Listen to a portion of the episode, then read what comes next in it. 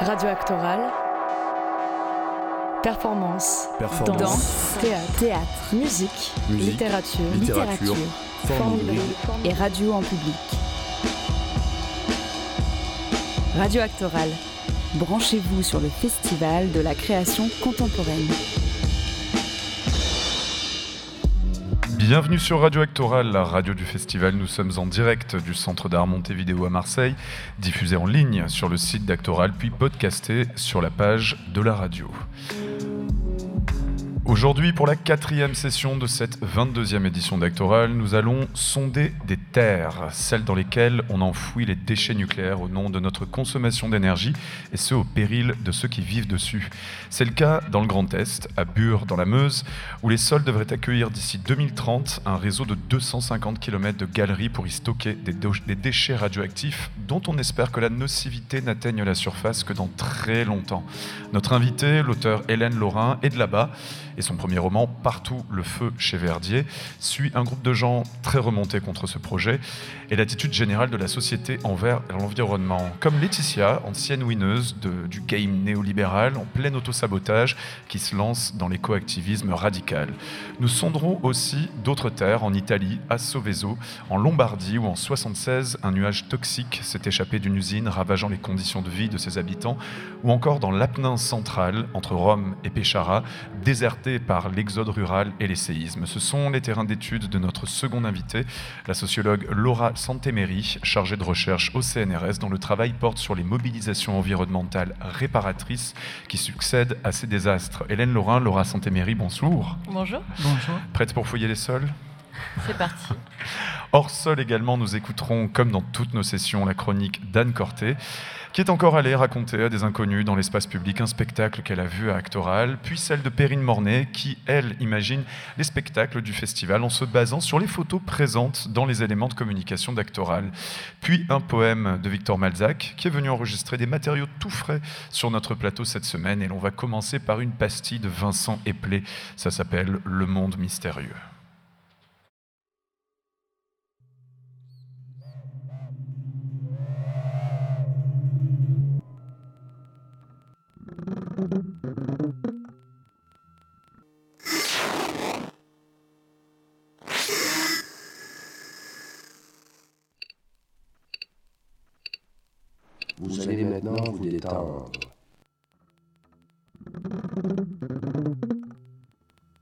Si vous êtes dans une pièce où il y a trop de lumière, éteignez quelque peu.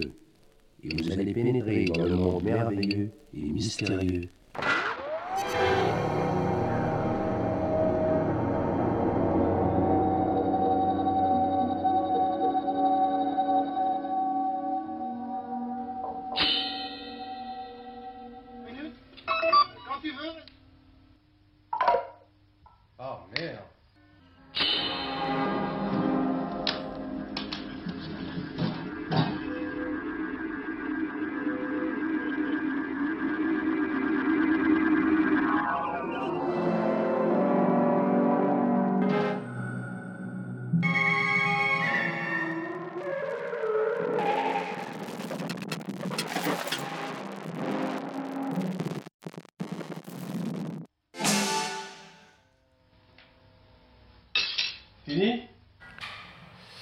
Bien maintenant, nous voilà bien détendus pour nous plonger dans les terres, n'est-ce pas? Merci Vincent Eplé. Hélène Laurin, Laura Santéméry, je propose qu'on parte d'un événement clé dont Hélène s'est inspirée pour l'ouverture de son roman Partout le feu. C'était le feu d'artifice lancé par Greenpeace dans la centrale nucléaire, devant la centrale nucléaire de Cattenom entre Metz et le Luxembourg. Retour audio sur cette action par Greenpeace eux-mêmes. C'est Greenpeace C'est Greenpeace Ça faisait des années qu'on discutait de la possibilité d'avoir quelque chose de spectaculaire qui montre la fragilité. Et euh, faire un feu d'artifice dans une centrale nucléaire, quand même, c'est vraiment d'abord faire une démonstration extrêmement visuelle euh, du fait de la fragilité, hein, puisqu'on fait ce feu d'artifice au milieu de la centrale. Mais en même temps, le feu d'artifice, c'est plutôt quelque chose de festif. hein, c'est quelque chose de, euh, qu'on, qu'on utilise d'habitude pour des fêtes. Et, et le fait de le faire, quelque part, tourne aussi en dérision ce système de, de sécurité. Alors j'ai été euh, condamnée à 5 mois de prison avec sursis. et deux de nos camarades ont été condamnés à deux mois de prison ferme. C'est des peines euh, qu'on n'avait jamais eues encore dans l'histoire de Greenpeace. tout. Descends, descends, descends. Ouais, je suis impressionnée par la façon dont c'est appréhendé par la justice. ouais. Elle est là-bas, la piscine. hein. C'est ça le bâtiment, on est d'accord hein On est d'accord, c'est ça. hein c'est ce bâtiment. hein Moi, je donne toujours comme exemple euh, la, la même chose. J'avais un référent, j'ai un référent chez moi qui tient une épicerie et qui est plutôt très pro-nucléaire. Donc c'est quelqu'un qui m'est radicalement différent, mais avec qui j'ai l'énorme chance de pouvoir échanger sur tout. Je trouve que ça, ça n'a pas de prix. Parce qu'on s'écoute, on s'entend et on se remet en question sur nos certitudes. Et ça, déjà, je trouve que c'est très bien. Et ce monsieur, quand euh, on a fait Catnum, euh, il m'a remercié. On était en dehors du débat pour ou contre le nucléaire. Là, on a démontré tout simplement que euh, huit euh, Français lambda, pas du tout euh, des warriors, étaient capables, avec un petit peu de détermination et d'organisation, de pouvoir allumer un feu d'artifice au pied d'une centrale. Mais en tout cas, on peut pas dire que euh, ce qu'on a fait était vain, quoi. Et on a vraiment euh, rajouté un argument dans la discussion autour du nucléaire. Et maintenant, on peut pas remettre en question qu'il y a des vrais soucis de failles. euh. on est rentré 14 fois, quoi, quand même, dans les centrales nucléaires depuis le début de l'histoire de Greenpeace France. Hélène Laurin, on, écoutait donc euh, Greenpeace qui revenait sur une action qui a été assez iconique à l'époque en 2017. Partout le feu s'ouvre euh, sur une action similaire.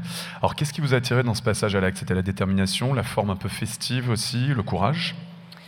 Euh, bah, comme le, disait la personne interviewée, c'est vrai qu'il y a une dimension quasi cinématographique dans, l'explosion de ce feu d'artifice et que j'ai été attirée, je pense, par, par la forme littéraire que ça pouvait prendre, quoi, de décrire ce, contraste, en fait, euh, effectivement, entre euh, euh, cette explosion de couleurs et ces bruits qui évoquent des, souvenirs joyeux à quasiment tout le monde et cette silhouette sale de la centrale nucléaire dans, cette enceinte gigantesque. Donc il y avait quelque chose d'intéressant visuellement et évidemment la dimension euh, antinucléaire. Je crois que c'est euh, la découverte de cette action qui m'a donné envie de, de parler euh, d'antinucléaire. Je savais que le roman allait porter sur une thématique euh, écologique, mais euh, euh, au moment où j'ai commencé par tout le feu, les- ces militants interviewés euh, étaient jugés en appel à Metz, où j'habite. Et euh, c'était euh, assez médiatisé puisqu'ils avaient eu en première instance euh, des, des sanctions très élevées en fait et historiques pour, pour des activistes environnementaux. Euh, donc euh, voilà, je pense que dans l'écriture, il y a toujours Oui, cette il y a eu du dimension. ferme, mais aussi- dans certaines peines, c'est ça? De la prison ferme Euh, et, il y a eu du ferme, ouais. Ouais, ouais. Et ça, c'était, c'était nouveau, malheureusement. Enfin, heureusement que c'était nouveau, mais Ouais. en tout cas, voilà, c'était euh, extrêmement sévère euh, et problématique. Et, euh, et oui, je pense que quand on écrit quelque chose, on, on a cette forme d'opportunisme où on se laisse traverser par ce qui. euh, ce qui se passe tout autour de nous. Et là, il y a eu une espèce de rencontre euh, entre ma volonté de d'écrire sur l'écologie et ce- cette actualité. Alors, le, le roman, donc, il s'ouvre par ce feu d'artifice et aussi par un moment de fête. Et d'ailleurs, eux-mêmes, dans, dans ce petit son, euh, Greenpeace reconnaît que c'est- aussi un événement assez festif. Ce qui est intéressant et l'impression aussi, le sentiment qui domine dans ce roman, c'est à la fois une sorte de spleen assez étrange, mais aussi une sorte de résignation qui donne envie d'agir. Ça me fait un peu penser à une phrase de Liane Giraudon qu'on recevait hier, qui dans son roman, d'ailleurs qui aussi, on y reviendra en fin d'émission, mais qui a une forme euh, très, très éclatée typographiquement. Il y a cette punchline, je trouve, dans son roman, qui est un pessimisme révolutionnaire n'a rien à voir avec de la résignation fataliste. C'est quoi le mécanisme, le parcours du personnage euh, Laetitia dans, Partout le feu par rapport à ça?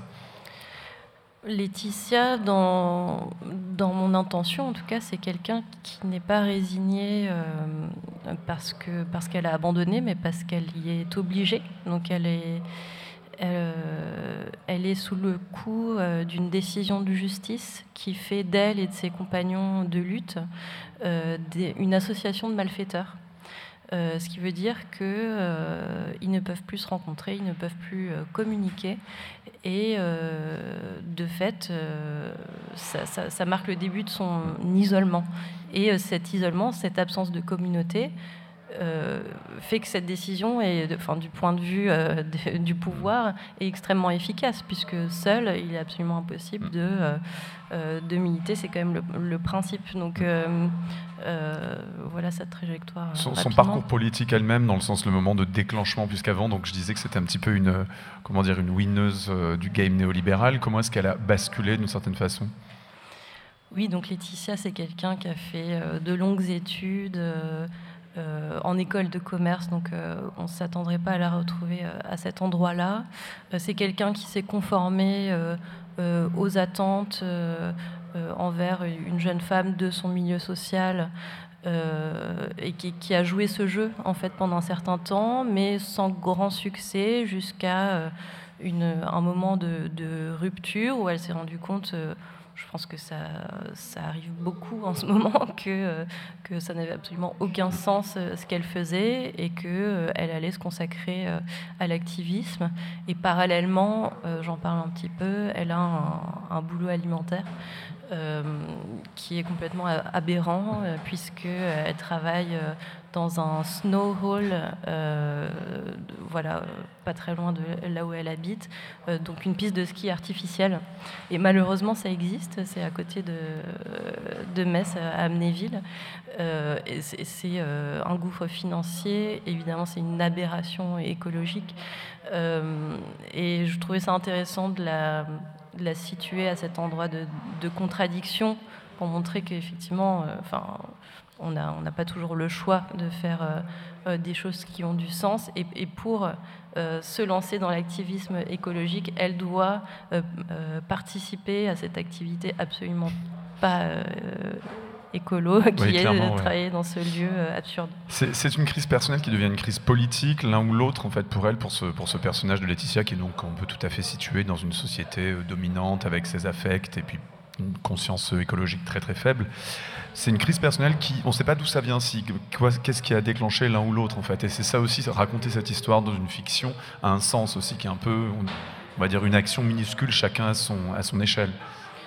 Oui, c'est vrai qu'elle traverse, euh, elle traverse euh, non seulement cet isolement provoqué par la décision de justice, mais aussi euh, le deuil de sa mère, qui est assez central en fait dans, le livre. Et pour moi, ce deuil était là pour aussi pour incarner tous les deuils qu'on fait face à la, à la disparition de certaines formes du vivant, en fait.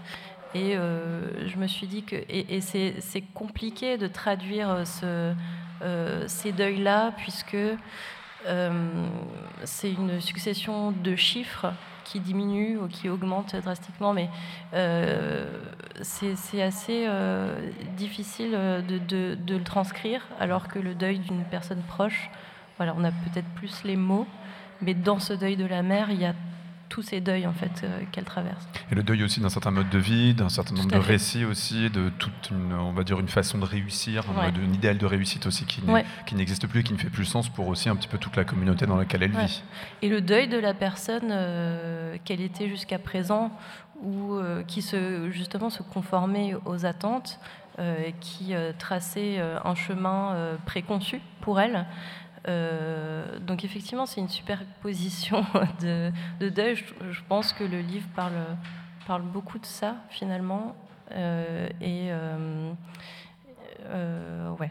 Et le, on va écouter d'ailleurs quelqu'un qui s'est aussi jeté dans le dans un écoactivisme un peu un peu on va dire couillu. il s'agit donc à l'époque de, de, la situation de Bure. On va écouter un son qui est extrait d'un c'était Les Pieds sur Terre en 2018. Euh, c'est signé Olivier Minot. On écoute ça tout de suite. J'avais jamais milité dans l'antinucléaire avant de venir habiter à Bure. Et par contre, euh, j'avais décidé de partir de chez moi en Bretagne et euh, j'étais partie habiter à la ZAD quelques mois. Elle était magnifique cette occupation. Il y avait une place de village en fait sur le, terre-plein qui avait été fait par Landra pour préparer son chantier. Et voilà, il y avait vraiment toutes sortes de gens. Il y avait des, vieux du village qui venaient rendre visite. Et il commençait à y avoir euh, des cabanes euh, cachées dans les bois.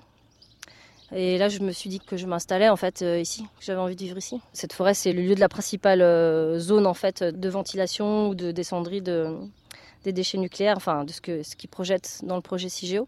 Quand on arrive dans la lutte, on est tous des mutilés de la vie, un peu des, arrachés, des solitaires, et on traîne nos casseroles. Et, et tout le monde arrive avec ça, avec son mal-être, avec sa solitude, avec, avec son désespoir parfois. Et, et c'est tout ça qui se rassemble dans un même endroit et qui essaye de vivre ensemble. Et c'est très dur, mais moi j'aime mieux ça que de retourner bosser ou de retourner vivre toute seule. Même si c'est très difficile parce que c'est dur de vivre ensemble et parce qu'il y a la répression, moi je préfère ça plutôt que de retourner me soumettre en fait euh, dans une vie normale. Alors Hélène Laurin, est-ce que le personnage de Laetitia était un petit peu aussi une mutilée de la vie? Pas exactement. Finalement, oui. Pour vous, oui. Mais ça me touche d'entendre cet extrait parce que j'ai entendu ce podcast quand il est sorti il y a 4 ans et j'ai l'impression d'entendre Laetitia en fait. Euh, et je n'avais plus le souvenir de ce, mmh. discours-là, mais euh, euh, mais oui, oui, je, disons qu'elle est Laetitia, elle est quand même assez privilégiée, en tout cas d'un point de vue euh, social. Euh, voilà, ses parents sont propriétaires, elle a eu l'opportunité de faire des, études payantes, etc. Donc, socialement, il y, a clairement pire, mais elle est extrêmement, extrêmement seule, incomprise. culturellement, elle est en décalage par rapport à tous les membres de sa famille. Euh, ses relations euh, euh, amoureuses sont quand même extrêmement, extrêmement nulles. en tout cas, décevantes. et finalement, ce qui, ce qui la sortait de, de cet isolement-là, c'était euh, sa communauté d'amis euh, militants. Donc c'est vrai que sans ça, il reste pas grand-chose. Cette trajectoire vers le militantisme aussi, alors il y a une interview qui est là, c'était pas sonore, mais que j'ai lu en ligne. C'est la présidente de Sea Shepherd. Elle s'appelle Lamia Essemali. Elle parle pour elle de, elle dit que l'engagement c'est un anxiolytique clairement, qu'il y a un moment où en fait il n'y a pas de meilleur remède à l'anxiété que l'engagement pour elle. Est-ce que c'est un peu le genre de choses aussi qui arrivent Donc on prend, là on parle de Laetitia qui est un personnage de fiction, mais qui pourrait arriver à d'autres gens aussi ça, s'active comme ça parfois. Je crois d'ailleurs que ça a été euh, euh, prouvé dans, des, recherches que les personnes qui s'engageaient en fait euh, étaient beaucoup moins en dépression. Et, en même temps, ce qui est assez ironique, c'est que euh, euh, on, est dans une société où on n'apprend pas cette euh, aptitude à se lier à l'autre et à faire ensemble, en fait. Et moi, j'avais envie de raconter ça, c'est-à-dire que Laetitia, si elle a fait une grande école, c'est qu'elle a grandi dans cette idée qu'il faut être en compétition les uns contre les autres, qu'il faut être la meilleure, qu'elle va être sélectionnée parmi qu'elle va faire partie des 5% qui vont être acceptés dans cette école. Voilà, tout ça, moi, c'est des choses que, que j'ai connues. J'ai vraiment cette culture-là, en fait. Et écrire ce livre, pour moi, ça a été essayer de me euh, sortir de cet isolement que ça crée, c'est-à-dire cette incapacité, en fait, à faire des choses ensemble, pas par manque de volonté, mais parce que finalement, je pense que ça s'apprend. Euh, et euh, euh, la personne interviewée euh, qui disait on arrive avec notre solitude, notre isolement, et puis on, fait quelque chose ensemble.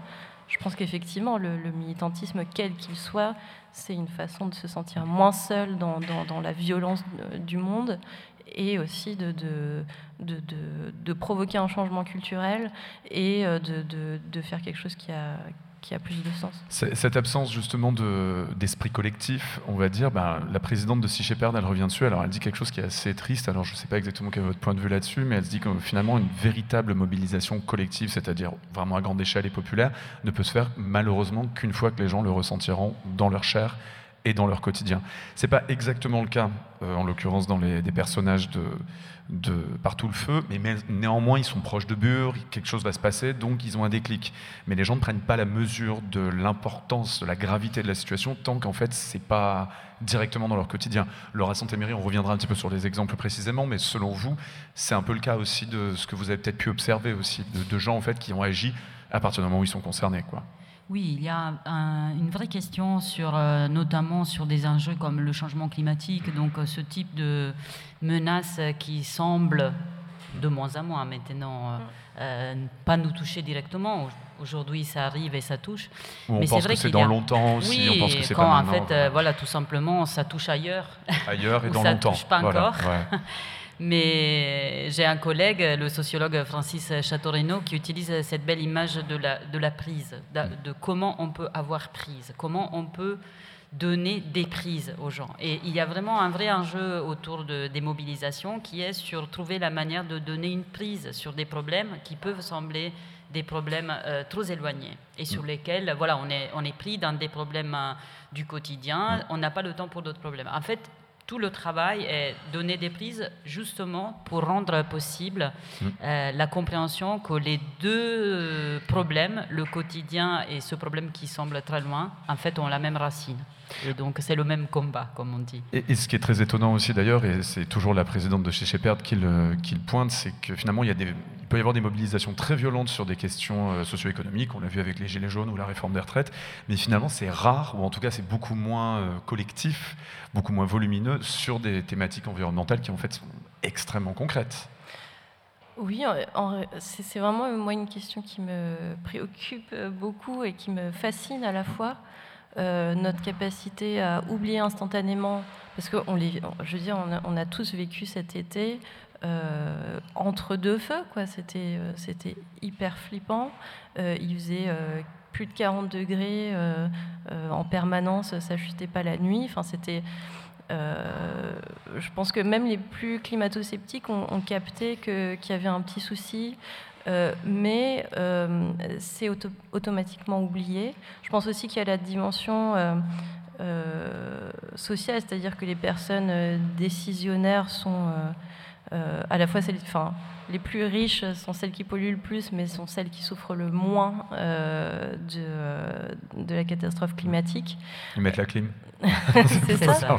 Exactement. Euh, donc ils ont des, moyens de temporiser en fait euh, cette euh, l'inconfort que ça apporte.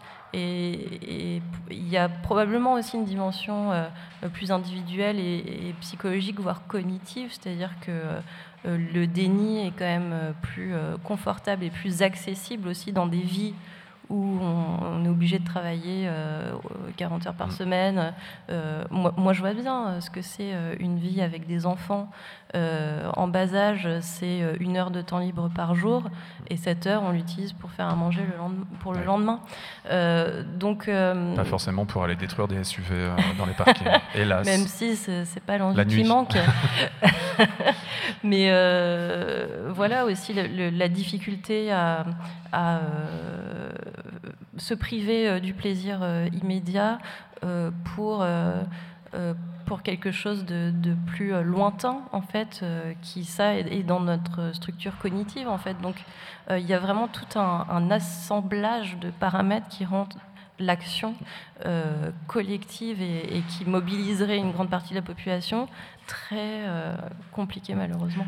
Alors Hélène Lorrain, vous parliez des décisionnaires, on va écouter un son un petit peu déprimant maintenant, c'était dans le même podcast euh, Les pièces sur terre, donc d'Olivier Minot sur euh, France Culture. Là il s'agit du témoignage du maire, enfin de l'ancien maire d'une commune du nord de Bure, ça s'appelait Ménil-la-Orgne. Euh, il avait eu un rendez-vous, donc ça s'appelle Claude Kaiser, il avait un rendez-vous chez le, ce qui est Lionel Jospin, qui était Premier ministre à l'époque, enfin plus exactement chez l'assistante de, de, Lionel Jospin. On va écouter exactement, c'est pas vraiment une négociation finalement, c'est beaucoup plus déprimant que ça, on l'écoute le collègue a commencé à exposer nos arguments, on s'était bien réparti les tâches et tout. Elle l'a arrêté d'un geste au bout de, je sais pas, peut-être trois minutes, en lui disant euh, arrêtez, euh, pas la peine d'aller plus loin, vos arguments, on les connaît, et ce sont de bons arguments. Vous avez raison. Et je vais même vous dire mieux, Lionel Jospin dit comme moi, vous avez raison. Alors j'ai levé le doigt comme à l'école. J'ai dit mais madame, dans ce cas-là, on va pas avoir euh, Bure alors. Dit ah si mais, pourquoi? Bah, Vous êtes des petits élus, mais vous allez comprendre, je vais vous expliquer. Imaginez que dans votre village, il y a une entreprise extrêmement polluante qui veut venir s'implanter, mais quelque chose de grave, hein, de dangereux pour la santé des habitants. Votre premier réflexe, ça va être bien sûr de dire non, parce que ça, vous, va vous paraître horrible, mais vous allez réfléchir euh, petit à petit, parce que les, les gens de l'entreprise en question vont vous harceler, vont être tous les jours à votre porte, ils vont se lier avec des gens du secteur, ça se trouve, ils le sont déjà. Vous avez du mal à boucler vos budgets, ne le niez pas. Eh bien, vous allez peut-être être intéressé par les offres sonnantes et très qui vont vous faire, eh bien, ça s'appelle le rapport de force, ça s'appelle le lobbying.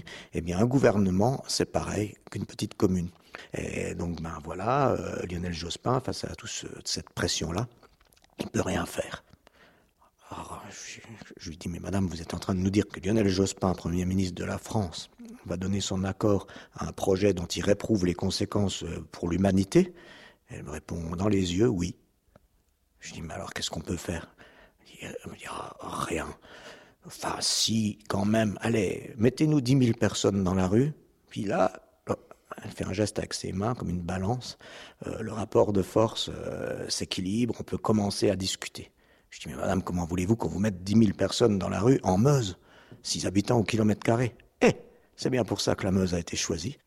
Donc ça, euh, ça marque une vie, quoi. On dit après, c'est plus possible d'y croire, quoi. Tous mes repères étaient brisés. je suis passé à autre chose, quoi. Je suis passé au militantisme vraiment, on peut le dire, radical, oui. Et j'ai consacré euh, une bonne partie de ma vie euh, depuis cette date-là à, ben, à, le créer, ce rapport de force, à essayer de le créer en tout cas, puisqu'on m'avait dit que c'est ce qu'il fallait faire. Et aujourd'hui, je crois plus qu'à ça. C'était donc Claude Kaiser, c'était la situation dont il parle, donc cette scène c'était en 1998, c'est particulièrement déprimant, on imagine peut-être qu'il s'en passe d'autres aujourd'hui à d'autres échelles.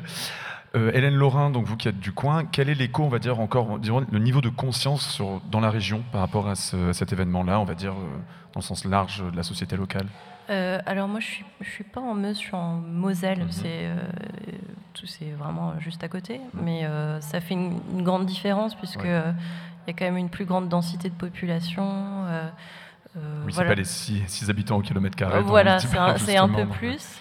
Euh, et c'est plus, euh, c'est plus urbain, euh, ça doit être moins, moins pauvre, bien que la Lorraine globalement est quand même assez, assez pauvre. Mais vous voyez, moi j'ai grandi là, je pense que je suis jamais allée en Meuse jusqu'à récemment, en fait. Donc, il n'y a pas beaucoup de circulation finalement sur, sur le territoire. Mm, Moins ben, Je ne peux pas généraliser, mais il y a quand même, y a mm. quand même des déplacements. Mais, mais en tout cas, les, les gens disons que le, problème avec ce débat, c'est qu'il euh, il devient assez vite très technique, en fait. Et donc, euh, euh, oui, quel est le problème avec enfouir les déchets les plus dangereux et de, longue durée sous la terre? On va quand même pas les garder à la surface. et quelle serait l'alternative? Quand on, ne se renseigne pas du tout sur le sujet, ça paraît du bon sens, en fait quand on réalise que ça fait la taille du métro parisien quand même aussi, je parlais quand même de 250 km de galeries hein, sous terre. C'est vraiment, enfin, c'est plus gros que le, réseau du métro parisien. Et, quand on connaît tout, tout, tout le dispositif euh, répressif euh, envers tous les militants sur mm. place, euh, il y a vraiment de quoi se, se révolter. Mais je crois que c'est ça qui est difficile pour les, les militants antinucléaires. C'est difficile de se faire entendre à grande échelle parce qu'il faut tout de suite rentrer dans des considérations techniques assez laborieuse finalement, et ça les, ça les dessert vachement, je crois. On va faire une petite pause musicale avant de voir ce qui se passe euh, de l'autre côté des Alpes avec euh, Laura Santéméry.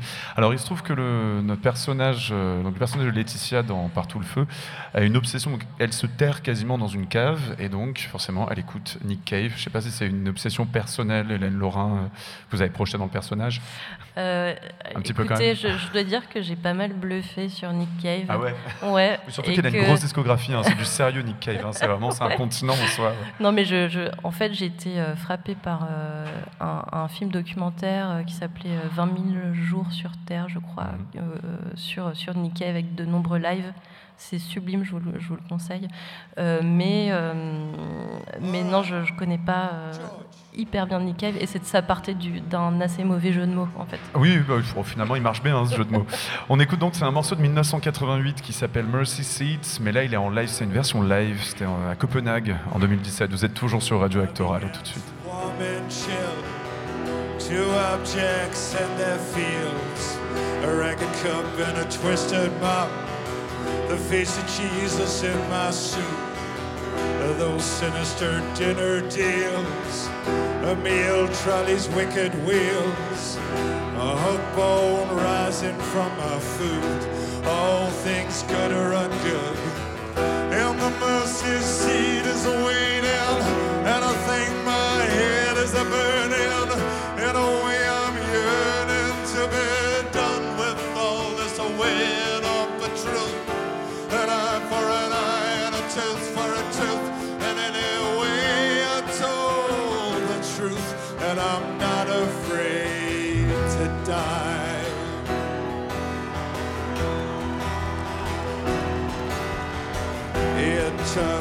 silent Kellogg, a black and toothy scarlet fog. The walls are bad black bottom kind. They are the sick breath in my hind. They are the sick breath in my hind. They are the sick breath in my hind. They are the sick breath, Catherine, in my hind. And I hear stories from the chamber how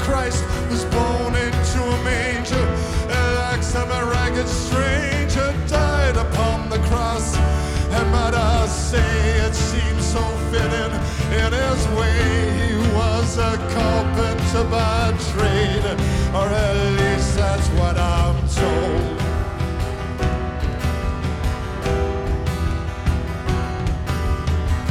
Michael hand a tattered evil across his brother's fist.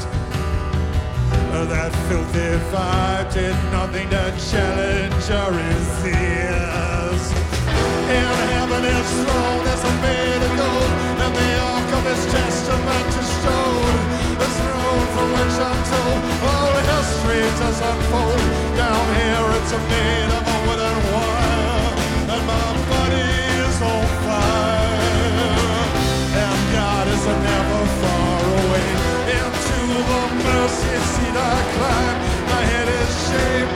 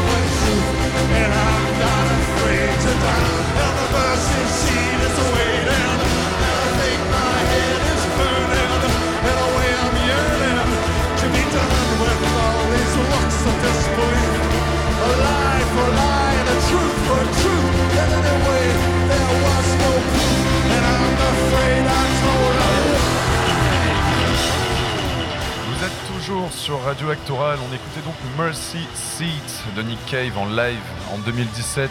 C'est l'obsession du personnage du roman de notre invitée Hélène Laurin. Laetitia écoute toujours Nick Cave dans sa cave, même si c'était juste un jeu de mots. Franchement, c'est une bonne excuse pour en écouter. Retour à nos sols maintenant, nos sols mis en péril. On parlait tout à l'heure de ceux de la Moselle qui, appa- qui apparaissent dans le roman donc, de. On va passer à deux autres cas, italiens ceux-ci. L'un dans le nord du pays est d'origine nucléaire et l'autre est dans le centre, d'origine plus démographique et sismique, on le verra. Ce sont les terrains d'études donc de la chercheuse Laura Santéméry qui nous accompagne. Elle s'intéresse à des modes d'action certes moins violents que ceux décrits dans le roman d'Hélène, mais constructifs sur le long terme. On va écouter un extrait d'un d'un flash info à l'époque, donc ça date de 1976, ce sera en français. C'était le journal télévisé. Près de Milan, un gaz toxique a peut-être tué une jeune femme. À ces réseaux, le 10 juillet, un accident dans une usine, une cuve explose, un gaz s'échappe. Pendant quelques jours, les autorités italiennes ne s'inquiètent pas trop, banal incident de pollution. Puis subitement, hier, on évacue deux villages, la zone est isolée par l'armée et on recommande à la population de ne plus concevoir d'enfants. Cette fois-ci, il ne s'agit pas de poissons morts dans les rivières, la pollution s'attaque à l'homme directement.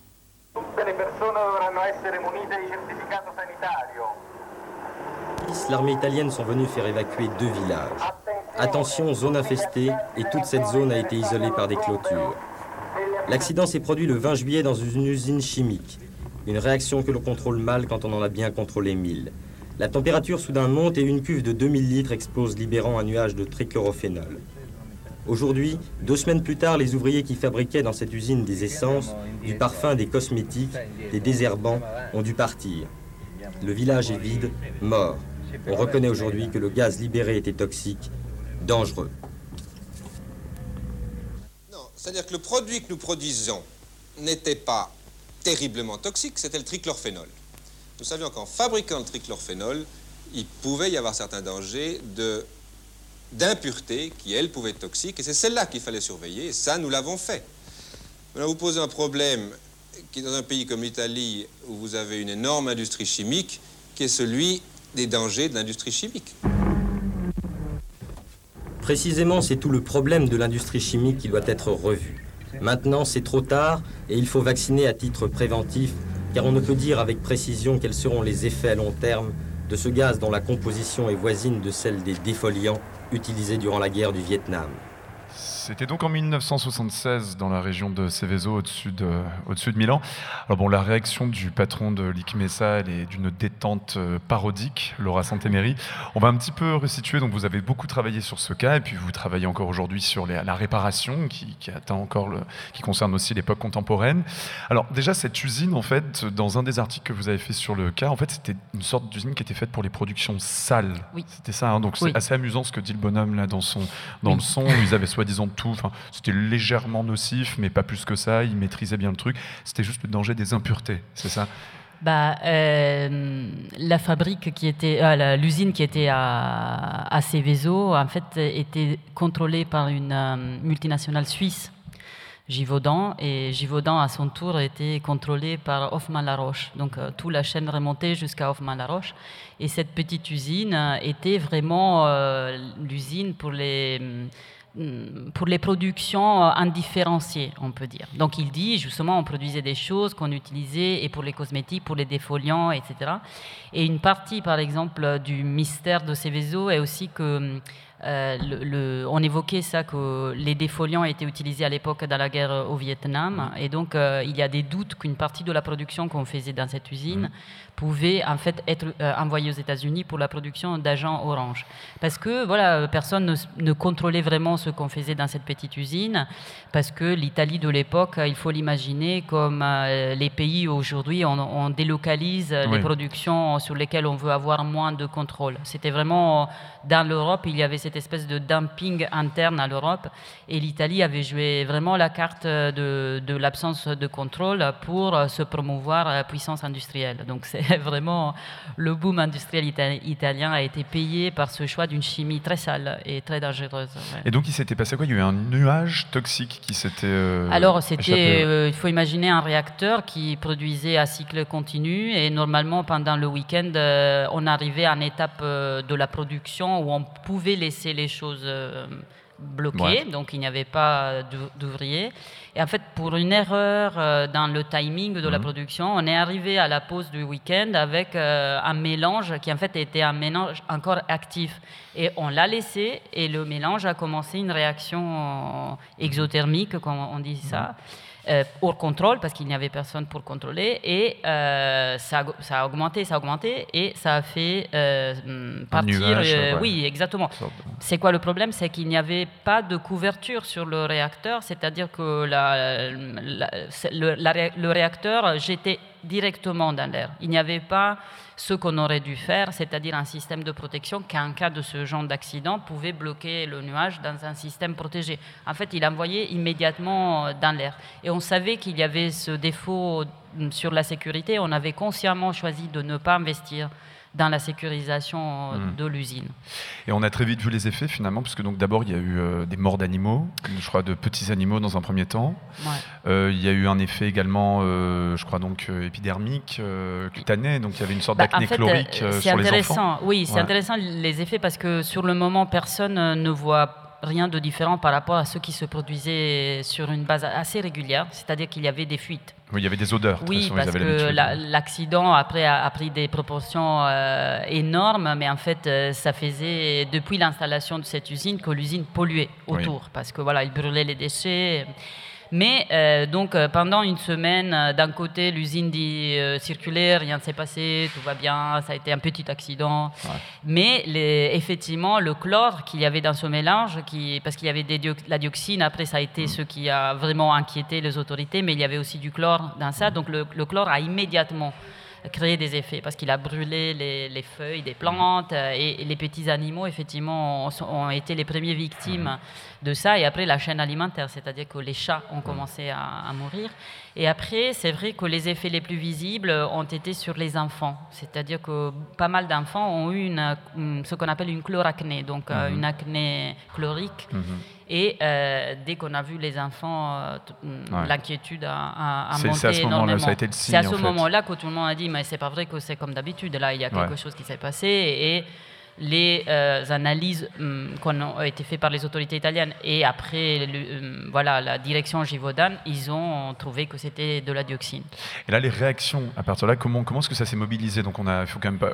Donc, euh, le- les, les conséquences ont été donc 15 hectares quand même de destruction euh, d'immeubles, de plantes. Oui.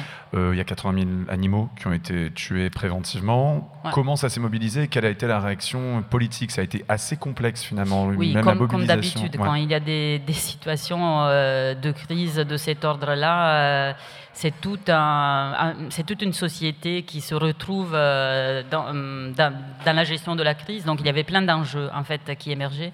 Mais une chose importante est, est que quand même ce désastre part toujours de notre actualité, c'est-à-dire que la première chose a été de définir des zones, donc de, de définir les limites de cette catastrophe. En fait, on n'était pas en mesure de définir vraiment les limites parce que le nuage avait voyagé, parce qu'il avait, il était rentré dans la terre, donc très probablement il était passé dans l'eau, mais immédiatement il faut circonscrire, il faut dire non, non, le problème c'est juste là. Et en fait, on décide que le problème c'est juste ces vaisseaux, mais en fait le problème était plus élargi. Oui, d'autant qu'on sait que finalement, c'est 370 sites qui étaient concernés dans, dans mais le coin. Oui, même peut-être exactement. plus et encore, on, en retrouve encore euh, quand on fait des travaux. Ouais. On re- parce que très probablement, elle s'est disséminée un peu à tâche euh, de léopard. Mais euh, c'est vrai qu'on a, on a vécu cette gestion de la crise qui, du coup, euh, passe par des moyens exceptionnels. Donc, il y a des commissaires, il y a des commissions qui se réunissent toujours avec les portes fermées et qui décident des seuils. Et ça, ça passe tout le temps comme ça. C'est-à-dire qu'il y a une décision euh, qui est prise par des autorités scientifiques hein, qui, et hum, qui, qui décident où, ça fait problème, où ça fait pas problème. Et les gens doivent accepter ça. Et à Céveso, ça a immédiatement créé des réactions parce que les gens disaient mais comment ça se fait que là la dioxine n'est pas arrivée à- hum, parce que si vous Ouais. voyez comment ils ont tracé Oui, la dioxine s'est arrêtée là, en oui, fait. Mais il y a une ligne vous, droite, donc les gens disaient c'est pas possible que là elle est toute droite la dioxine, et parce que parce qu'il y avait une autoroute, parce qu'il y Ah bah avait bien à sûr, côté ouais. des autoroutes. Donc que euh, on a immédiatement, ça, ouais. exactement, tu vois. et donc on a immédiatement euh, vu qu'il qu'il ça, ça rentrait des jeux de pouvoir aussi dans, dans, dans, dans Selon la les communes décision, aussi, exactement, voilà, ouais. selon les communes, parce que euh, et mais hum, et ça, ça me fait penser à, aussi à, à ces figures des maires. Mm. Les maires, par exemple, ils sont immédiatement euh, mis de côté. C'est-à-dire que c'est des représentants de l'État qui sont localement présents, mais ils ne rentrent pas dans la discussion. Donc, en fait, c'est pas que les habitants, c'est aussi les institutions locales qui ont été complètement exclus euh, de la gestion de la crise, qui a été une gestion euh, euh, parce que on disait les gens ne peuvent pas comprendre, les gens ne peuvent pas, bah. il va y avoir la panique. si on leur dit la vérité, Ah ouais. il va y avoir la panique. Il y a, il y a ce discours déresponsabilisant de dire on peut pas, en fait, de traiter les gens comme des, voilà, des enfants. Ouais. et- après, les gens, en fait, reconnaissent très bien les incongruences, donc euh, ils, ils perdent immédiatement de confiance parce qu'on leur dit une chose, on en fait une autre. Euh, c'est pas du tout des enfants. Alors, je crois que la mobilisation, donc, euh, on va dire en collectif de victimes, d'abord, elle a été évitée par la société. Qui, donc, vous parlez vous d'une gestion privatisée du processus de compensation, qui est un peu une façon de colmater comme ça, de cacher les dommages. Il y a eu une petite exposition sur le sujet donc dans, le, dans ce Bosco euh, delle. Euh, je me- enfin, en tout cas, la mobilisation, il y, a, il y a quand même eu un, un- on va dire un collectif, le Legambiente, qui Mhm. est né un peu à cette époque-là, mais c'est quand même qualifié de, selon vous, d'échec politique, qui est Alors. resté très frustrant. Non, c'est-à-dire que euh, la- Céveso a été vraiment l'exemple de tous ceux qui peuvent saboter la création d'un sujet collectif qui soit hum, en mesure de vraiment indiquer le, le responsable de la situation. C'est-à-dire, c'est un, un exemple très clair de comment on peut, en, en latin, on dit divide et impera, créer des divisions pour mieux gouverner. Divi- et là, la multinationale euh, Hoffmann Laroche a été vraiment maître dans Bah cet exercice. C'est-à-dire qu'on était face à, euh, euh, à une situation de désastre dont les conséquences étaient vraiment incertaines. Donc, ils pouvaient être sur la longue période. Donc, tout le suivi sanitaire, parce que la dioxine n'est pas quelque chose qu'on prend et, et tu, tu meurs deux minutes après, c'est euh, un, c'est- c'est- voilà, c'est un perturbateur endocrinien. Donc, c'est quelque chose qui peut se manifester sous des formes très différenciées, dans des temporalités différentes. Mais la, la multinationale, sans euh, reconnaître de responsabilité dans le désastre, a par exemple décidé immédiatement de dédommager avec euh, des hum, contrats individuels les gens qui avaient des preuves matérielles d'avoir subi des dommages. Et donc ça a créé une déjà une énorme division entre euh, la, la co- la- la commun- la communauté qui a été touchée, entre ceux qui avaient matériellement perdu des choses, ceux qui avaient des choses euh, mais ne pouvaient pas prouver vraiment euh, face Oui. à- aux, avo- aux avocats de Hoffmann Laroche qui avaient subi des dommages. Donc la dynamique de l'argent a été le deuxième poison qui est rentré et rendre extrêmement fragile la mobilisation. Et après, c'était l'Italie des années 70 et c'était une Italie traversée par des... euh, des oppositions idéologiquement très fortes.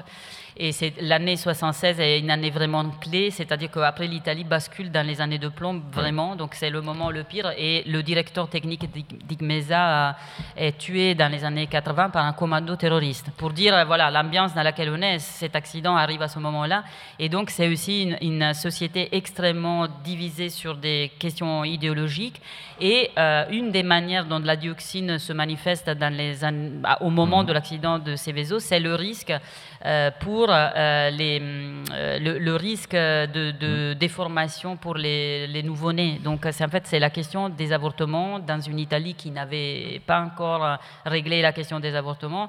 Et c'est là que ça devient terrible, c'est-à-dire qu'à la place de voir au centre de la question la multinationale qui a causé le dommage, on retrouve quoi? Des femmes qui sont enceintes et à- à- auxquelles on, da- on donne la possibilité d'avorter et qui devient le centre d'une confrontation extrêmement violente parce que Seveso est un- une région, fait partie d'une région avec une présence de la culture catholique très importante et euh, aussi de groupes catholiques euh, radi- euh, radicaux. Et donc, ça, en fait, euh, ça, ça- ça associait des, euh, des réformes progressistes à une sorte de, juste à une sorte de conséquence d'une catastrophe nucléaire. Mais c'est- chimique, voilà. la- la, Chimique, ouais, catastrophe voilà. est chimique parce Ouais. que c'est la dioxine. hein. Ouais. Oui, ça- bah, ah, bah, voilà. Il y a vraiment bah, parce qu'après je dirais quelque chose sur l'enfouissement parce qu'à Seveso aussi il y a une question Oui, d'enfouissement des, des déchets. Ouais.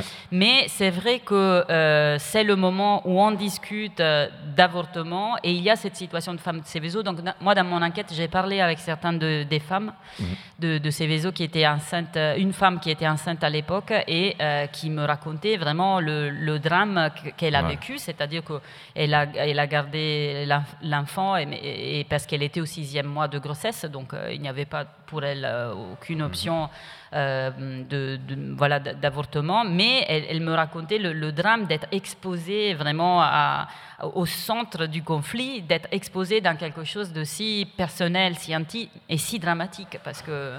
Et donc, euh, c'est vrai que tout ça euh, rend ce désastre extrêmement... euh, complexe parce que justement euh, une ques- une- un, désastre qui devrait parler de santé environnementale, ça devient une question euh, de la vie, mais au sens euh, voilà, de, voilà, de, de- la, de la question de l'avortement. Et on perd tout euh, l'aspect de dire il faut se mobiliser pour éviter, éviter qu'on nous, on nous cache les vrais dommages et que le responsable puisse s'en aller sans payer pour ce qu'il a fait. Et donc, le- quand je parle d'échec, je parle de ça parce que le responsable aujourd'hui peut se permettre dans son site de ne même, de même pas citer le fait qui a été qui a été associé à ce désastre. C'est-à-dire que Roche, qui est une multinationale florissante, elle peut se permettre de même pas hum, ajouter une ligne concernant son histoire avec le désastre de Seveso, ce qu'il y avait jusqu'à il y a 20 ans encore, il, il mentionnait quelque chose. Aujourd'hui, il ne mentionne plus, c'est-à-dire blanchi totalement. Et, pour finir sur un exemple donc de mobilisation, puisque vous travaillez sur euh, la mobilisation sur le long terme oui. post-désastre, en l'occurrence dans cette zone-là, donc il y a le, le, bois de Seine, donc le Ouais. Bosco delle, delle Quarce, où il y a eu aussi donc des, des déchets nucléaires qui ont été euh, enfouis, donc c'est un petit ouais. des déchets chimiques qui ont été enfouis, donc c'est un petit peu en dessous, c'est ça, de, de Ouais. entre Céveso et, euh, et Milan. Là-bas, donc, vous faites une recherche-action et il y a un projet d'oasis naturelle, donc Alors, une sorte ouais, de reforestation par-dessus un cimetière chimique. C'est assez compliqué parce que justement, ça revient à la question de l'enfouissement. Non, c'est fait, c'est fait. C'est-à-dire que hum, pour éliminer tous les déchets toxiques de la décontamination Mhm. de ces vaisseaux, euh, les autorités proposent de brûler ça dans un incinérateur, de construire un incinérateur, incinérateur sur la zone la plus contaminée. Et en fait, c'est une mobilisation des habitants qui dit plutôt que l'incinérateur, enfouissez les déchets. Donc c'est bizarre parce que dans ce cas-là, on a une communauté qui demande l'enfouissement pour éviter l'incinérateur parce qu'ils disent avec l'incinérateur, on va, on va tuer le, la communauté là où Oui, a- la région, Voilà. son Et donc c'est bizarre parce que l'enfouissement devient euh, une, une- un, un espèce d'espoir parce que sur le site de l'enfouissement, on va euh, reforester. Et donc on va voir un, bois qui existe. euh, et qui existe actuellement et qui est reconnu comme euh, oasis naturel. Mais c'est quoi le problème? C'est qu'après une lutte, parce qu'on a voulu ce site d'enfouissement, on a vou- voulu ce, bois, les, habitants de ces, ces- vaisseaux laissent tomber ça. Ils, ils délèguent ça à une gestion technique du bois. Et, euh, et comment dire? Et ça, ça devient alors l'enfouissement aussi de la mémoire du désastre. Ça devient un enfouissement qui est un oubli et qui est l'oubli de quelque chose qui, au contraire, est encore euh, euh, très présent. Et, mais voilà, le choix des habitants. euh, Aujourd'hui, justement, moi, je continue à travailler avec un programme justement sur le quoi faire de ce bois, qu'est-ce que faire dans ce bois? Est-ce que c'est juste un lieu pour faire du jogging? Oui, ok. Mais est-ce qu'on peut aussi rappeler que c'est le résultat d'une lutte des habitants qui a voulu donner ce bois aux générations futures, mais dans lequel il y a quand même des responsabilités qui n'ont pas encore été réglées. Et donc, c'est là que euh, les chercheurs peuvent faire des recherches-actions, mais après, c'est les habitants qui doivent décider si on laisse aller l'inertie et ce lieu devient un, lieu d'oubli, ou les associations, les gens qui se mobilisent localement arrivent à faire quelque chose ensemble. Alors, je ne pense pas qu'on aura le temps d'évoquer le cas de- d'Emilio Di Treveri. Je crois qu'Hélène Laurin voulait déjà rebondir sur le cas, parce que le cas de Treveso est tellement enfin, en harmonie avec ce qui est raconté, enfin, ce qui se passe à Bure. Oui, c'est oui, de vraiment frappant de, de, de voir euh, les parallèles qu'on peut tirer entre. Et de ce qui pourrait se passer J'avais l'impression d'entendre aussi le, le récit de- du nuage de Tchernobyl, qui, euh, comme on le sait tous, s'est arrêté à la frontière euh, Bah oui. française. et, euh, et ce qui est intéressant aussi sur la question de l'enfouissement, euh, c'est que euh, ça nous rappelle qu'une fois que la catastrophe est arrivée, euh, notre choix, c'est le moindre mal, en fait. Et dans le cas de Céveso, c'est peut-être l'enfouissement. Dans le cas euh, de, de Bure, euh, la plupart des, des activistes proposent un enfouissement moins profond qui soit euh, réversible, en fait. Puisque l'arnaque du truc, c'est un peu de nous dire ça va rester safe pendant 100 000 ans, vous inquiétez pas, il n'y a aucun souci, on gère. Euh, et. Donc c'est intéressant de, de voir que... euh, ça, ça me- ça me permet de rappeler que ce que, ce que les activistes euh, revendiquent, c'est un arrêt du nucléaire, en fait. C'est Oui. pas... euh, ils sont bien conscients qu'il va falloir gérer ces déchets, mais que la catastrophe est déjà arrivée, c'est-à-dire on a produit euh, des tonnes et des tonnes de déchets nucléaires. Et maintenant, qu'est-ce qu'on en fait, quoi? Il va hélas falloir qu'on se quitte et aussi pour- sur une question, on va dire plus littéraire pour revenir à la forme de, du ro- de votre roman Hélène Laurin, qui va d'ailleurs, euh, il va y avoir une adaptation en fait de ce roman qui va être lu par Stéphanie Aflalo qu'on recevait plus tôt cette semaine et qui sera plus ou moins mise en scène, du moins dirigée par euh, Hubert Collat. La forme du livre, elle est très saccadée. Donc euh, de Partout le feu, c'est un peu une inspiration qui est à mi-chemin entre notre manière de communiquer sur les applications, sur les textos, mais aussi une façon de donner une grande nervosité. Alors je, vous citiez dans une, dans une autre interview euh, l'écrivain Arnaud Schmitt, qui était bon, beaucoup très très expérimental dans les formes. Il avait écrit un bouquin de 1400 pages euh, avec des tonnes de, de bouts de texte un peu partout. Et il parlait justement de développer des formes de prose adaptées aux mécanismes de la conscience et au mode d'expérience qui ne cessent de se reproduire. Bon, c'est hyper ambitieux, évidemment, mais vous tentez quelque chose là, dans cette forme. Comment elle s'est imposée, cette forme euh, Donc, c'est, il faut vraiment il faut avoir le livre, dans, le livre dans les mains pour s'en rendre compte, mais c'est une sorte, vous, vous cassez un petit peu le, le paragraphe, comme ça, tout se suit. Euh, Oui, il n'y a, pas de- y a pas de ponctuation, ça ressemble à un long poème en fait. Donc il y a, vous disiez saccadé, a- ça peut se lire de manière saccadée, ça peut aussi se lire de manière fluide, Fluide, ouais. parce qu'il y a un côté un peu aussi visuellement, ça m'intéressait aussi, il y a ce côté un peu cascade comme ça de mots. Euh, Il y a eu plusieurs, euh, plusieurs intentions dans, le choix de cette forme. Euh, je pense que dès le départ, une de mes intentions les plus fortes, c'était de, de ne pas proposer quelque chose de confortable. Parce que je crois que c'est aussi le propos de ce bouquin, c'est-à-dire de montrer à, quel point notre façon de tenir à notre confort nous mène à, notre perte en fait et c'est aussi le propos de Laetitia euh, quand elle va euh, euh, couper les fils du SUV euh, de son père euh, euh, voilà elle fait une fixation sur le SUV mais notre confort pr- prend vraiment euh, des formes euh, diverses et variées. Euh, et euh, je sais que cette lecture comme ça où le lecteur et la lectrice a vraiment la liberté de, de poser les, euh, les respirations euh, où, euh, où il le souhaite, euh, ce qui peut être totalement déstabilisant puisque du coup il y a des ambiguïtés dans, dans, euh, la, fin et euh, le début des phrases. Euh, J'aimais vraiment bien euh, l'idée d'offrir cet inconfort en quelque sorte, mais qui est une, qui est une grande liberté et qui est, j'espère, une grande place euh, pour, le, pour le lectorat. Euh, et euh, évidemment, euh, euh, cette forme, elle, elle traduit euh, la suffocation. euh, euh, voilà, on n'a pas, on, on pas d'endroit pour respirer. Euh, ça traduit l'urgence dans laquelle se trouve euh, Laetitia. Donc à bas le confort de lecture hein, pour passer à l'action, n'est-ce pas? Merci énormément Laura Santéméry et merci Hélène, euh, Hélène Laurin. Donc euh, pour petit rappel, vous serez en lecture à Ground Zero le 20 novembre euh, dans Paris 12e et le 25 novembre aussi dans le Luberon, dans le cadre de- des nouvelles hybrides. Ce sera à la bibliothèque de Vaugines, du petit village de Vaugines. ça. Merci beaucoup. Merci. On va passer sur un petit son de Victor Malzac, d'accord, qui nous avait fait quelques, quelques, qui a tout simplement enregistré du matériel tout frais. On écoute donc, il a, il a des choses à nous dire sur un marteau, également sur un de l'acte. On l'écoute. Fais juste un geste, vas-y, juste, fais juste un mouvement de poitrine et tu verras, tu vas voir, fais gaffe, ose lever la main, tu verras, prends le marteau sur la table, il y en a un autre de marteau dans le garage, on peut aller là-bas avec le marteau, vas-y, je te donne le marteau, allez, debout, prends le marteau et lève-toi, lève-toi plus vite, vite, allez, allez, prends-le si tu en es capable, tu sais ce dont je suis capable, tu sais ce que j'ai déjà fait, tu sais que j'ai déjà fait pire, tu sais que j'ai déjà tué quelqu'un, tu sais que j'ai déjà mangé des bêtes crues, tu sais que j'aime la viande autant que toi. Fais gaffe, fais gaffe, je t'aime, je ne rigole pas. Je t'aime, tu ne sais pas le danger de t'aimer, tu ne sais pas le pire. Le marteau, ce n'est rien, ce n'est rien du tout le marteau, ce n'est rien qu'un bout de métal le marteau, c'est à peine un bout de métal le marteau. Non, tu n'as aucune idée. Tu ne sais rien, tu ne peux pas concevoir, vu ta tête, vu ce qu'il y a dedans, vu comme tu es têtu, tu ne sais rien, vu ce que tu as dans le crâne, tu ne sais rien de moi. C'était donc un petit son d'un petit poème de Victor Malzac qui était passé en plateau cette semaine. On continue avec l'autre chronique, donc notre chère Anne Cortet, qui court après des gens pour leur raconter des spectacles qu'elle a vus pendant le, pendant le festival actoral. Là, elle est allée au musée Cantigny pour raconter L'amour de l'art de Stéphanie Aflalo et Antoine Chioli. On l'écoute. Donc c'est une, une femme et un homme qui sont devant un écran, qui commentent les tableaux qu'ils voient, et euh, ça s'appelle l'amour de l'art. Il y a dans la série de, de tableaux, il y avait beaucoup de vanité. Et alors je me suis demandé si ce tableau, c'était pas une vanité. Ce tableau-ci, là? Oui. Est-ce que vous pouvez nous le décrire?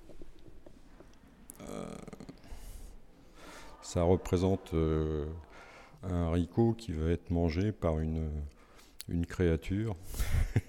C'est c'est exactement où je voulais en venir. C'est est-ce que ce haricot, c'est cette forme-là En 1931, on est à une époque où on prend un peu plus de liberté avec les formes.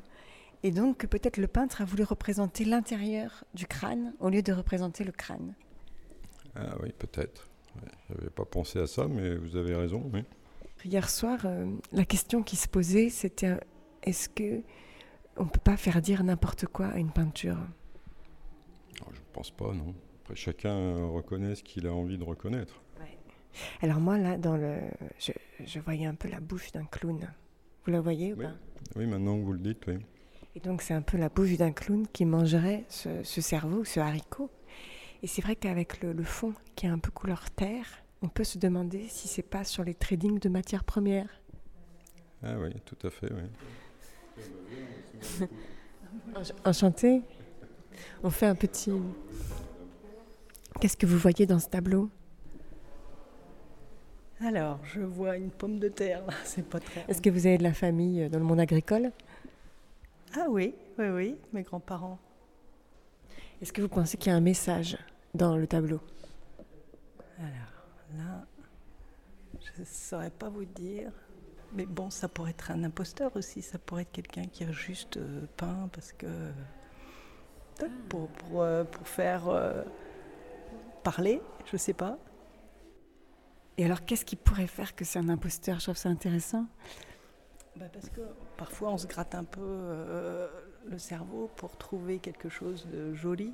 Mais je pense que les gens qui ont l'œil euh, aguerri, les vrais euh, amateurs d'art, ils reconnaissent l'imposture, vous croyez pas?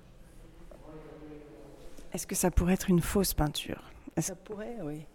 Ça pourrait être juste pour,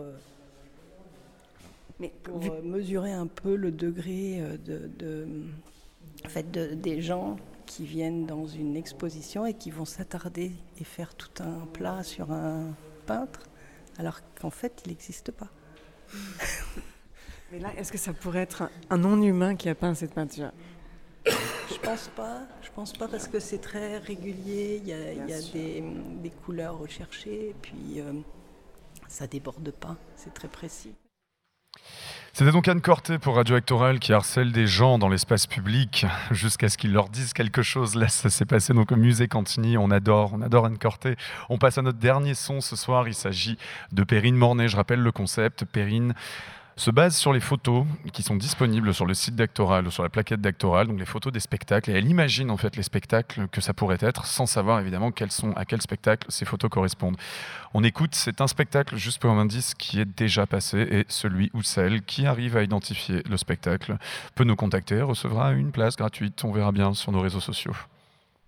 Je suis une photo qui ne vient pas du milieu artistique, mais même en dehors de ça, j'ai parfois quelques problèmes de légitimité. Je suis légèrement datée, comme on dit, et ça, je dirais que ça me va bien. Les couleurs jaunissantes reviennent à la mode. Par contre, je suis authentique, argentique et sauvagement illuminée par un réel coup de flash de face. Pas de filtre artificiel, je suis originale. Je connais mon négatif. Ma mélancolie, elle, vient d'ailleurs. Peu de gens comprennent. Je n'étais pas destinée à être une image promotionnelle, et je ne suis pas une vulgaire image de famille, encore moins celle d'un avis de recherche. Non, rien de ce que vous pensez. J'ai raté mon coming out, et depuis, on m'invalide, on me mégenre continuellement parce que voilà, je suis une icône. Telle est ma véritable identité. Je suis une représentation de la Sainte Trinité, le Fils, le Père et le Saint-Esprit. Mais voilà, quelque chose a dérapé dans cette transition. Ça tient à des détails, et chez moi, c'est le Saint-Esprit qui s'est raté. Il a eu l'idée de prendre la forme de petits chiens cousins de Mickey qui s'envolent à travers les nuages dans des avions à hélices multicolores. Franchement, ça me rend pas crédible. En tout cas, moi, ça me dérange, ça casse tout. C'est vraiment dommage car pour une fois, dans la représentation de la Sainte Trinité, on avait invité une femme, une vierge, applaudissant au premier rang, heureuse. Ce qu'elle ne voit pas, dans son dos, les ridicules avions conduits par des toutous qui tirent la langue. Voilà. Voilà qui je suis. Personne n'est parfaite. Pourquoi je suis ici? Ce que l'on veut de moi, je ne sais pas du tout. Peut-être réactiver l'émotion étrange que l'on voit sur les visages de mes protagonistes? Ou servir de modèle en quelque sorte pour ressentir à nouveau l'éloquence d'un instant historique? C'est une sorte d'offensive dans le passé. En tout cas, on m'a déplacé, et ça c'est le départ de récits infinis. Ou peut-être m'a-t-on volé, je n'ai pas de souvenir. Je m'imagine traînant sur un buffet, que des mains rôdeuses ont été séduites par des couleurs jaunies et le côté nauséeux de mon décor. Elles se sont dites Oui, ça, ça ne laissera personne à côté, c'est parfait pour parler d'un show. Je préfère ne pas savoir. C'est trop tard maintenant que tout le monde me regarde. Ce que j'imagine de l'œuvre que je suis censée représenter, c'est qu'elle peut faire revenir ce qui ne sera plus jamais. J'aimerais que vous fassiez quelque chose pour moi avant que l'on se sépare. Après avoir assisté à tout ça, remettez-moi avec des copines. Ne me laissez pas là, toute seule, sous les regards avides de sens. Je m'ennuie à soliloquer avec moi-même. C'était donc Perrine Mornay qui parle avec des photos de spectacles dans la plaquette d'Actoral et sur le site d'Actoral. Donc si jamais vous avez deviné, vous pouvez vous manifester sur nos réseaux sociaux d'Actoral. Notre émission est finie, mais Actoral, c'est pas que de la radio, c'est quand même et surtout un festival. Donc petite éphéméride de la programmation, la lecture de notre invité Hélène Laurin à la Commerie à 18h par Stéphanie Aflalo et dirigée par Hubert Collat, de la danse avec Cherish Menzo, soir à Tsefandriana, du cinéma queer performé avec Samuel Agos au Bernardine, Antoine Humel de Radfur Halle et Olivia Rosenthal à Montevideo ce soir, etc. à retrouver sur le site internet, pas sur la plaquette, il y a n'importe quoi sur la plaquette. Radio Actoral, l'émission, c'est fini pour aujourd'hui. Merci de l'avoir suivi. Elle est à retrouver en podcast sur actoral.org, mais le flux continue en ligne sur Radio Actoral. Musique sélectionnée par Alexandre Paty, aka Dream Machine, archives du CIPM, anciennes émissions, c'est 24 heures sur 24 jusqu'à la fin du festival. Le direct reprend jeudi 28 septembre à 17h, en ligne et également sur Radio Grenouille en FM, avec Marcus Lindin et Marianne Segol-Samoa puis peut-être aussi une performance live de Yann Hatcher, c'est en discussion, on verra. À la réalisation ce soir, Alex Papi Simonini, à la production Kevin Dervaux, remerciements à Lola Metou, Adrien Poulard, à l'équipe d'Actoral, à Fred Vio aussi, et bien sûr à Esther et Chloé de la billetterie qui jouxtent pratiquement notre plateau et qui subissent nos émissions. Vous pouvez continuer à nous écouter sur le flux de Radio Actoral. Bonne soirée.